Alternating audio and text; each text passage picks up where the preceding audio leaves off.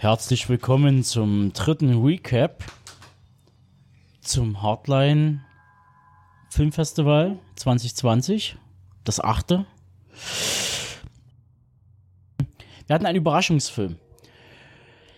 Ähm, wir waren uns jetzt gerade nicht so richtig sicher. Äh, Flo konnte sich nicht so richtig erklären, ob man den, ob man den Titel nennen darf oder nicht. Ähm, Titel dürfen Okay, gut. Ähm, will ich auch eigentlich in dem Sinne ähm, gar nicht. Es ist halt so ein bisschen so Flatliners und dann The Cell und äh, dann vielleicht noch sowas wie äh, Die Fürsten der Dunkelheit habe ich noch ein bisschen so äh, in Erinnerung gehabt. Ähm, es ein Film von Anthony Scott Burns. Come true. Ich hätte jetzt eigentlich noch äh, locker über. Naja, gut. Äh, also, wir müssen, wir, wir dürfen, wir haben ja einen Freifahrtschein. Der Film hatte hier die Deutschlandpremiere. Auf dem Hardline Filmfestival. Ja, also lasst euch nichts vom Fantasy Filmfestival. Richtig. Reden. Und ähm, man muss sagen, es ist, die Story zu erklären ist völlig sinnlos. Guckt den Film euch an. Der ist halt sehr eigen, was die Entwicklung der Story angeht. Ähm, aber was er hat, sind äh, für mich täuschend echt gute, geile ähm, Traumsequenzen, Effekte, die für mich ja erstmal wie Modelltrick aussahen. Du hast mich aufgeklärt, dass es doch eher äh, eigentlich nur digitale Effekte sind, aber so gut gemacht, dass es eben tatsächlich nicht ins Auge fällt. Genau. Und das finde ich, ähm, das fand ich bemerkenswert. Also der Film ist sehr, sehr stimmungsvoll, sehr dunkel, sehr düster, mit wirklich äh, durchweg guten jungen Darstellern gestaltet. Und äh, für, für mich war das bislang, und das darf ich jetzt hier so sagen, am Tag Nummer 4 äh, der beste Festivalbeitrag. Come true, für mich persönlich. Ähm, was wichtiger ist, der Regisseur Anthony Scott Burns, der, äh, wie wir dann mitbekommen haben in den Credits, äh, gefühlt äh, jeden dritten Posten übernommen hat. Da hat es bei mir so ein bisschen Klick gemacht, aber noch nicht so richtig. Und dann kam die Mucke bisschen ins Spiel, so ein bisschen Synth-Style. Und ähm, dann fiel mir bei der jungen Protagonistin der Rucksack auf und hinten drauf ein Aufnäher von Pilot Priest. Ah, und dann hat es Klick gemacht und Pilot Priest ähm, ist das Pseudonym des Regisseurs. Ich will den Film auf jeden Fall nochmal sehen. Der hat mir sehr, sehr, sehr gut gefallen. Und es war ein sehr schöner Einstand und ähm, da freue ich mich für, für Flo, dass er ihn bekommen hat. Den zweiten Film an diesem Tag hatte Flo schon für das letztjährige Programm äh, in Aussicht gehabt. Das hat dann nur rechtemäßig nicht geklappt, aber der hat ihm wiederum so gut gefallen, dass er sagte, auch wenn es jetzt nicht mehr so ganz aktuell ist, will er den dieses Jahr noch mit reinbringen. Und das ist die dänisch-schwedische Koproduktion Kokodi, Kokoda. Er hat sich da in seiner Ankündigung auch sehr zurückgehalten, inhaltlich irgendwas zu sagen, weil das könnte dann schon schnell auch wieder zu viel sein. Ähm, auf jeden Fall haben wir was gesehen, was er beschrieb mit äh, und täglich grüßt das Murmeltier nur in, in bissig und, und derb.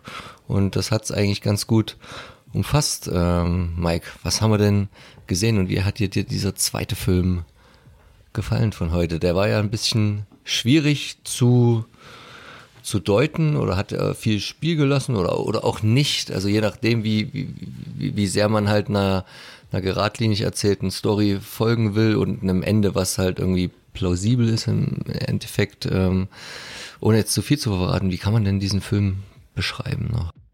Äh, Im Endeffekt ist der Film eine lange äh, Trauerbewältigung und die verschiedenen Phasen der Trauerbewältigung. Und das Ganze wird natürlich auch noch untermalt von richtig äh, derbe, ähm, ja gut, Torture-Porn-Einlagen kann man jetzt, ist fast ein wenig zu krass gesagt. Terror-Einlagen. Ähm. Es ist quasi ein, ein, ein Tent-Invasion. Ähm, eine, eine junge Familie hat hat, hat ihr, ihr Kind verloren auf tragische Art und Weise und dann äh, setzt der Film, das ist quasi so die, die, die Vorgeschichte, ein paar Jahre später wieder ein und die beiden sind irgendwie noch irgendwie zusammen, ohne wirklich zusammen zu sein und über, äh, gehen in die Ferien und wollen da irgendwie campen oder wollen das auch nicht so richtig und dann bricht so eine gewisse Terrorsituation über sie hinein und irgendwie merkt der Zuschauer, okay, wir, das geht jetzt nicht weiter, sondern wir durchleben das immer und immer wieder, natürlich mit so gewissen Variationen, deswegen auch der, ähm, das Mummeltier, das hier grüßen lässt. Und ähm, danach, es hat alles auch noch mit einer gewissen Geschichte mit einer gewissen Märchenthematik zu tun und auch in sehr interessanten Bildern erzählt, mit sehr guter Kameraarbeit. Und ähm, ja, alles außer geradlinig, sondern auch wieder irgendeine Art von eine Art von Kreis. Und das war schon eine spannende Erfahrung, die sicher sehr polarisiert auch von Ja, es ist ja nicht bloß die Trauerbewältigung. Es ist halt, äh, es zeichnet letztendlich das Kommunikationsproblem äh, zwischen den Pärchen aus, die drei Jahre später sich eigentlich nichts mehr zu sagen haben. Ähm, jeder lebt in seiner eigenen Welt, äh, versucht aber eigentlich irgendwie zusammen zu bleiben. Und äh, diese ganzen Kreisläufe, die man dann durchlebt, in diesen, in diesen, diesen Nimbus da, ähm, die sind immer ein bisschen anders gestaltet. Diese quasi Tent Invasion, die passt sich der Situation an.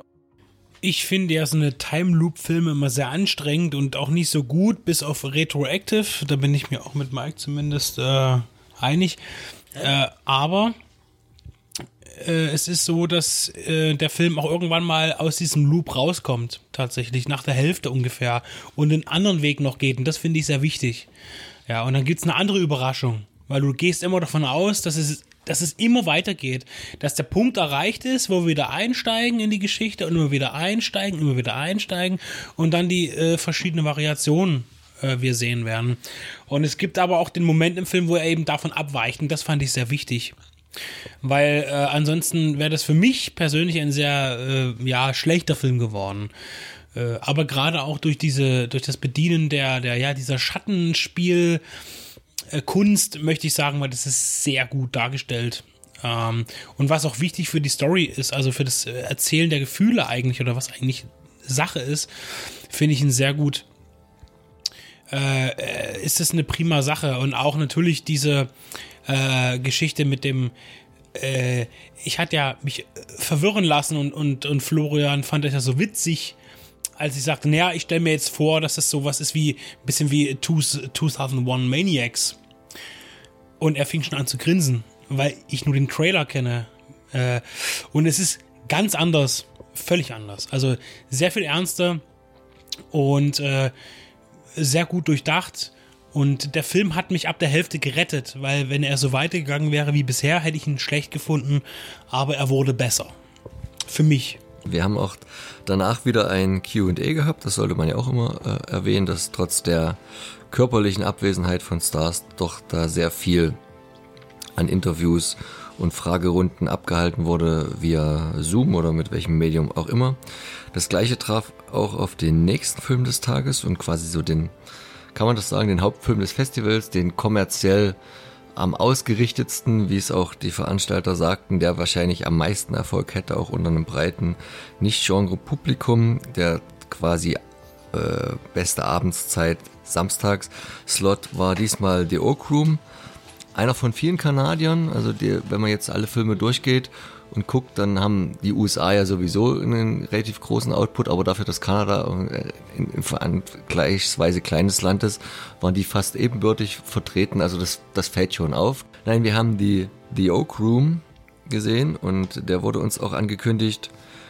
Der ist einer der, der spannendsten Filme und ihr werdet ihn vielleicht gut finden, aber vielleicht findet ihr auch total langweilig, weil eigentlich nichts passiert über 90 Minuten.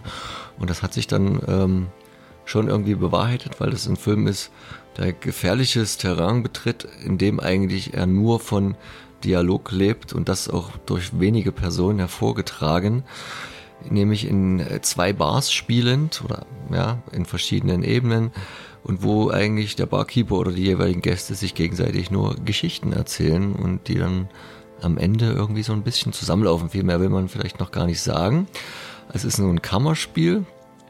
Ähm, es ist auch ein Theaterstück ursprünglich gewesen. Wir haben danach auch wieder ein QA gesehen, wo äh, interessanterweise, das ist ein guter Gimmick, der einer der Hauptdarsteller aus dem Film auch einer der Theaterdarsteller gewesen ist, obwohl das wohl eine ganze Zeit, eine halbe Dekade vorher stattgefunden haben muss. Und das haben dann die Leute um den Regisseur Cody Callahan und Produzenten Chad Archibald, der ja kein Unbekannter ist hier auf dem Hardline, ähm, ganz subtil inszeniert, auch ein bisschen vielleicht äh, was anderes, als man von dem Archibald auch als Hardline-Gänger vielleicht gewohnt ist. Da kann ich gar nicht so viel dazu sagen, weil die, die Jahre habe ich so verpasst. Weil eigentlich hat er doch ein bisschen andere Stoffe gemacht, Mike, und jetzt haben wir doch was ganz anderes gesehen als vom Chad Archibald, dem Regisseur, oder? Äh, ein Chat seine Filme hand äh, hauptsächlich mit übernatürlichen Elemente oder mehr schon fast so reinrassige Horrorfilme, äh, wo es jetzt bei The Oak Room eigentlich äh, komplett in eine andere Richtung gegangen ist. Das ist jetzt, wie gesagt, ein reines Kammerspiel und die Filme, wo wir bis jetzt vom Chat gesehen haben, waren dann eher Genreproduktionen. Das fand ich auch heute lustig, dass der Regisseur das selber mal, weil ich habe so überlegt, was ist denn die Oak Room für ein Film? Es ist kein Krimi, es ist auch der ist spannend, aber es ist auch nicht unbedingt ein Thriller. Es ist auch kein Horror, es ist auch kein Drama. Und dann sagt er selber irgendwann mal, es ist eine Komödie. Und das fand ich lustig, weil also so richtig viel gelacht hat man nicht, außer so, so ein Lachen, was vielleicht, vielleicht so im, im Halse stecken bleibt, dann so ein bisschen. Ich weiß halt nicht, was das Theaterstück hergab und ob dort das Ganze so verpackt ist, dass es in eine Richtung ähm, überzogene Satire sozusagen geht. Ähm, ich fand es wirklich gut, weil äh, für mich kam es halt wirklich so vor wie ein, wenn man es nie wüsste, äh, dass es ein, äh, auf dem King Kurzgeschichte beruht. Äh, weil sich das alles so angefühlt hat, vor allen Dingen auch wertig angefühlt hat. Das muss man ja auch noch dazu sagen. Also alles, was so Setting angeht, wie das alles inszeniert ist. Und da war es natürlich schön gewesen, dass man halt einen Darsteller hat, der das Theaterstück noch mitgemacht hat, um halt die Vergleiche zu ziehen und sagen so, okay, äh, im Theater muss ich alles am Stück und wenn ich dort fehle auf der Bühne, dann kriegt jeder sofort, äh, du kriegst sofort ein Feedback und dort kannst du halt schneiden und dann kannst du das eben dir zurechtstückeln, das Stück, wie du es gerne hättest. Und äh, ich fand das wirklich spannend inszeniert, muss man einfach mal so sagen. Ja, und äh, was war am Anschluss? Es muss man dazu sagen, es gibt noch eine super Veranstaltung und zwar äh, das Sublime es ist eine, ja, eine, ich, ich bin jetzt absolut der Nichtkenner. Ist eine DJ-Veranstaltung. Darf man das so sagen? Ich weiß es nicht. Auf jeden Fall war es eine Herausforderung, weil unter den jetzigen Corona-Bedingungen musste das Ganze oder fand das Ganze in einem, in einem Kinosaal statt. Und äh, vorne hat, haben halt die, die, die beiden sind es, glaube ich, aufgelegt. Ähm, und dann konnte man halt aber das nur von seinen äh, Sitzen verfolgen. Und es ist immer so die Frage, äh, wie gut das dann letztendlich kommt. Wir müssen zu unserer Schande gestehen, wir haben uns jetzt anderweitig auf diese äh, Tageszusammenfassung vorbereitet an einem anderen Standort, haben das Ganze, das DJ-Set nur nebenbei im Internet verfolgt, wo man es natürlich auch streamen konnte, was ja auch heutzutage gerade in Zeiten von Corona eine sehr wichtige Dreingabe ist, wie auch das ganze Festival. Du wolltest nochmal vielleicht erwähnen für den letzten Tag. Ja, ich möchte noch darauf aufmerksam machen, Streaming-Kino, Hardline, Ihr habt die Möglichkeit am Montag äh, Deiner in Amerika und Sator zu sehen. Also zwei der drei Titel, die laufen. Ähm, Deiner in Amerika hatte ich ja auch schon in den äh, Vorbereitungspodcasts äh, zum Besten gegeben. Der hat ähm, die Bank weg durch äh, bei allen Festivals, wo er jetzt schon gelaufen ist, in Staaten, Sundance und so weiter und ähm, Bombenkritiken gekriegt. Nutzt die Chance, zieht ein Ticket, macht das. Unterstützt das Festival und die Künstler. Genau, und bevor ihr den dann online gucken könnt, schauen wir uns natürlich Dinner in America und Sator und den Psycho Gorman live an und werden so ein Festival abrunden, was wie jedes Jahr eine ziemlich gelungene Sache ist. Das können wir jetzt schon mit Fug und Recht behaupten.